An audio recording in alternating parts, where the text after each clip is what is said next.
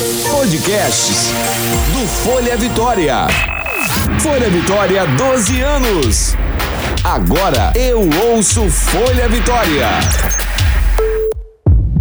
Estetoscópio. Saúde e bem-estar com Larissa Agnes. Bem-vindo ao podcast Estetoscópio. O tema de hoje abre inúmeros debates a respeito da saúde mental, porque nós vamos falar sobre a ansiedade. Você se considera uma pessoa ansiosa?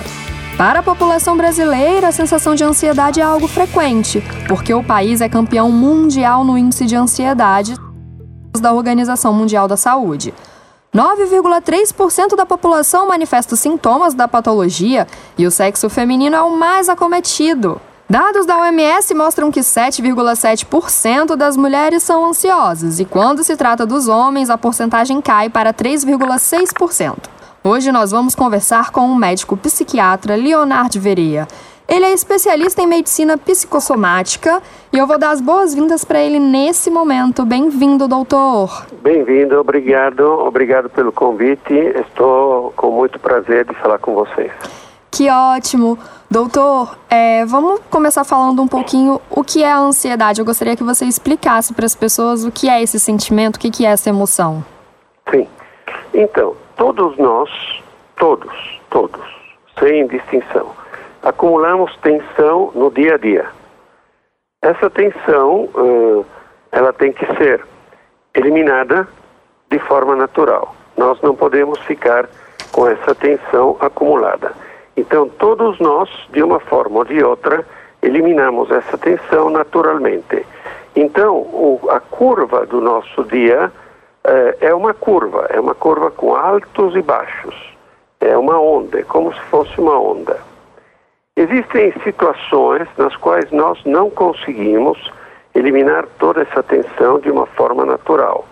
Então, nos aproximamos daquilo que é o nosso limite de tolerância. Esse limite de tolerância é normalmente constituído pela nossa experiência, pela nossa cultura, okay. pelos nossos hábitos de vida, pela nossa vivência.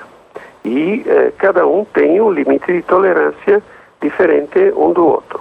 Uhum. Quando nós cutucamos esse limite de tolerância, eh, nós vivemos estados de tensão muito uh, grandes. Então, quanto menor é o limite de tolerância, maior é o nível de tensão que nós desenvolvemos. A partir daí, a somatória de tudo isso nos gera um sentimento de ansiedade. Existe uma terceira possibilidade quando nós eh, queremos ultrapassar esse limite de tolerância e a partir daí não conseguimos e se cria uma situação de curto-circuito. É como se uh, eu encontrar alguém, conversar com alguém e começar a dar um tapa nesse alguém. Uhum. Isso gera um curto-circuito. Esse alguém vai me retornar com outro tapa. Então, o processo vai se recomeçar tudo de novo. Então, nós acumulamos tensão, nós temos que ter o cuidado de manter essa tensão dentro do nosso limite de tolerância e, se a gente não consegue, entramos em situações patológicas. A partir daí, com tudo isso se desenvolve a ansiedade. Agora, o que, que é a ansiedade de uma forma geral? Então, nós vimos que o que gera ansiedade é a tensão. E o que, que gera a tensão? Muitas vezes o que gera a tensão é insegurança. Nós nos sentimos inseguros para enfrentar uma determinada situação, acumulamos tensão. E quanto menos nos sentimos seguros, essa tensão aumenta até se tornar uma ansiedade que pode até fazer com que nós tenhamos que fugir desse, dessa situação entrando em curto-circuito. Doutor, é, é perfeita a sua explicação, e aí eu acrescento o seguinte: é comum, todos nós temos essa emoção que é a ansiedade. É, mas quando esse momento de tensão ele passa a um ponto em que nós não conseguimos controlar, que é algo que dificulta as nossas tarefas no dia a dia, é nesse momento que a ansiedade ela é vista como uma doença? É nesse momento que a ansiedade é vista como algo prejudicial que nos impede de ter uma qualidade de vida legal. Então, uh, conselho é parar tudo aquilo que nós estamos fazendo e tentar dar uma relaxada para justamente não entrar em curto-circuito. Perfeito. E quando você fala sobre esse curto-circuito aí, que é o momento do choque, Sim. como eu faço para saber que eu sou uma pessoa ansiosa e eu consigo identificar que, bom, essa ansiedade eu preciso procurar ajuda, eu preciso buscar tratamento porque eu não estou convivendo bem com isso? Bom, é, veja bem, é, todos nós somos sujeitos a isso é, mais cedo ou mais tarde, numa situação qualquer. É, tipo, por exemplo, uma entrevista para arrumar um emprego é uma situação constrangedora que nos gera ansiedade. Uhum. É, se eu uh, uma prova que eu tenho que fazer na faculdade, é, onde você não sabe exatamente o que vai ser questionado e por outro lado, por mais que você tenha estudado e saiba tudo aquilo que você estudou, você não consegue saber tudo, você não consegue lembrar de tudo. Isto gera ansiedade. Então, essas situações repentinas, improvisas, nos geram ansiedade. A melhor a sugestão para situações desse tipo é tentar dar uma relaxada e deixar passar, relevar. É, relevar a situação, ela vai ter que passar de qualquer maneira, logo, logo passa e acaba tudo. Então, tente enfrentar essa situação com a maior calma possível, com a maior naturalidade possível. E, se não conseguir, eventualmente denuncie: estou ansioso, mas eu estou dominando o assunto. Perfeito. E eu posso, essa ansiedade, ela pode evoluir quando a gente não trata, quando a gente não busca ajuda, ela pode evoluir para uma doença mais grave, como, por exemplo, uma depressão ou algo assim? Sim, sem dúvida. Eh, se nós não conseguimos superar essa ansiedade, ele pode evoluir para, por exemplo, uma situação de fobia. Então, eu fico, eh, em um primeiro momento, fico ansioso, por exemplo, na hora de entrar no elevador. Uhum. Uh, o elevador me gera um desconforto, mas eu continuo entrando. Uhum. Só que se eu não resolvo essa situação, não, não amadureço essa situação, chega a um certo ponto que só de ouvir falar de elevador eu já evito, já passo mal. Então é todo um processo de reeducação a qual o paciente tem que se submeter. Se isso não é superado, pode evoluir para uma situação de depressão, na qual nós nos sentimos impotentes para muitas situações e evidentemente que isso dificulta a nossa qualidade de vida e o nosso prazer em viver.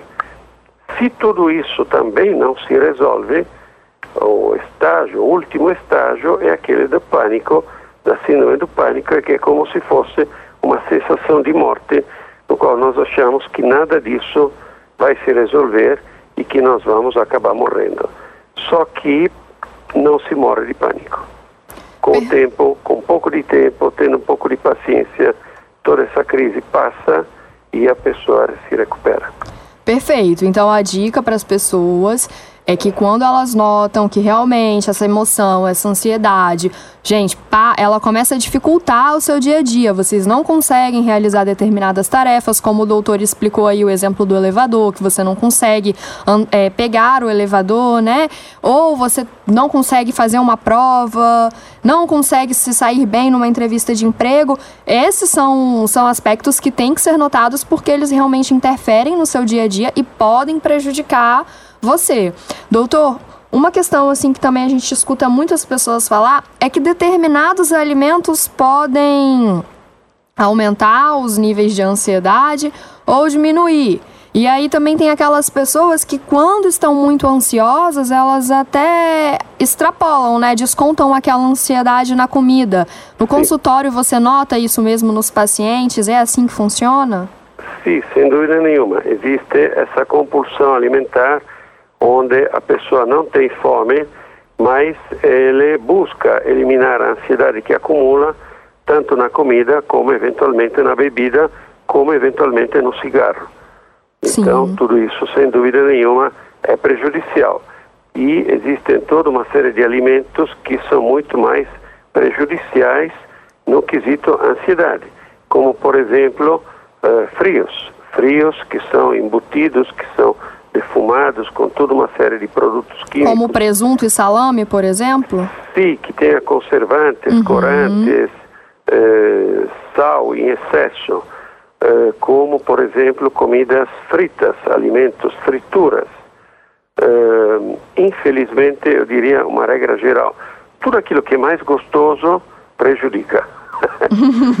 então, aquilo que a gente acha que está aumentando ali a serotonina, que está jogando o hormônio né, da sensação boa lá em cima, está na verdade prejudicando o nosso organismo. Sim, né, exatamente, exatamente. Atrapalha tudo. Doutor, perfeito então. E aí identifiquei que eu tenho uma ansiedade num nível que não é bom, que compromete a minha saúde.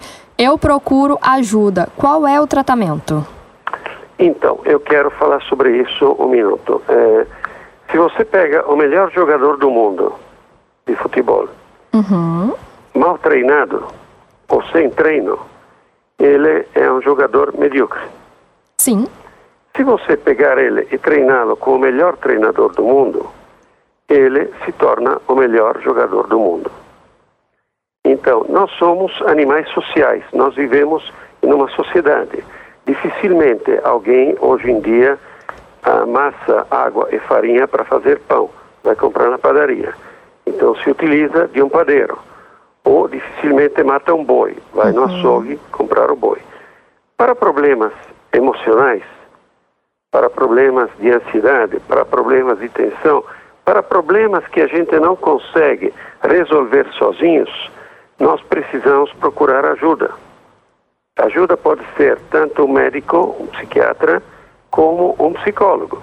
Perfeito. Para que cada um possa, em primeiro lugar, avaliar, à luz de todos os estudos e todo o conhecimento que eles têm, da experiência que eles têm, o que está acontecendo e poder fazer um diagnóstico e, a partir daí, identificar o melhor tratamento ou tratando ou encaminhando para o melhor especialista naquela situação. Perfeito. Doutor, agradeço muito a sua participação no Eu nosso podcast de hoje. Obrigada por esclarecer aí. A gente sabe que esse realmente é um problema, principalmente impregnado na, no Brasil, né? A gente está aí com os dados da OMS que falam que o Brasil é o país mais ansioso do mundo. E aí a gente vê realmente quadros Sim. de pessoas que têm realmente né, as rotinas dificultadas por conta dessa emoção. Sim, Sim. Infelizmente o, o Brasil é o país onde tem a taxa de ansiedade maior do mundo e é o quinto no mundo em casos de depressão. Sim, que realmente é um outro problema aí que a gente precisa conversar também sobre isso, né? Sim. Falar sobre isso para as pessoas. Mas hoje, nesse quadro aqui da ansiedade, eu agradeço muito a sua participação. Obrigado. Chegou aqui com o sotaque todo italiano, dando uma modernizada aqui no nosso podcast. Certo.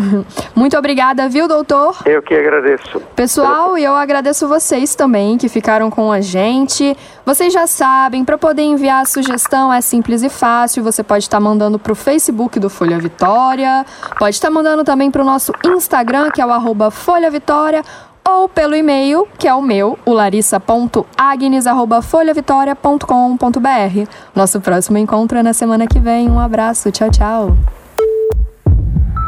Você ouviu Estetoscópio. Saúde e bem-estar com Larissa Agnes.